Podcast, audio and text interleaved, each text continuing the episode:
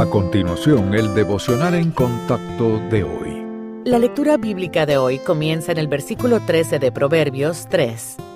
Bienaventurado el hombre que halla la sabiduría y que obtiene la inteligencia, porque su ganancia es mejor que la ganancia de la plata, y sus frutos más que el oro fino. Más preciosa es que las piedras preciosas, y todo lo que puedes desear no se puede comparar a ella. Largura de días está en su mano derecha, en su izquierda riquezas y honra.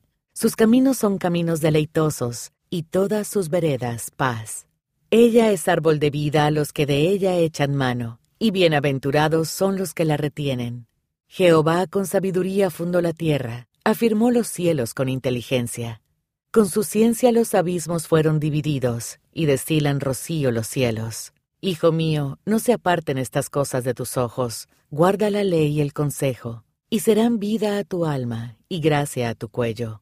Entonces andarás por tu camino confiadamente, y tu pie no tropezará. Cuando te acuestes no tendrás temor, sino que te acostarás, y tu sueño será grato.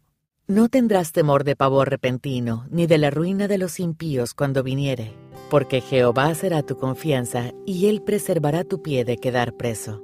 ¿Prefiere riquezas o sabiduría?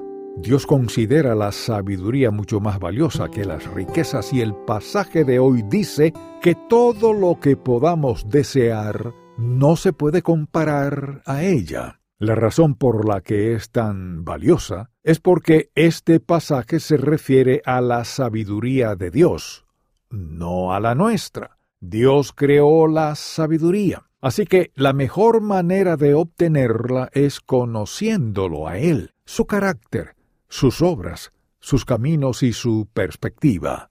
Cuando hacemos que la búsqueda de nuestra vida sea conocerlo a través de su palabra, descubriremos las bendiciones que acompañan la sabiduría.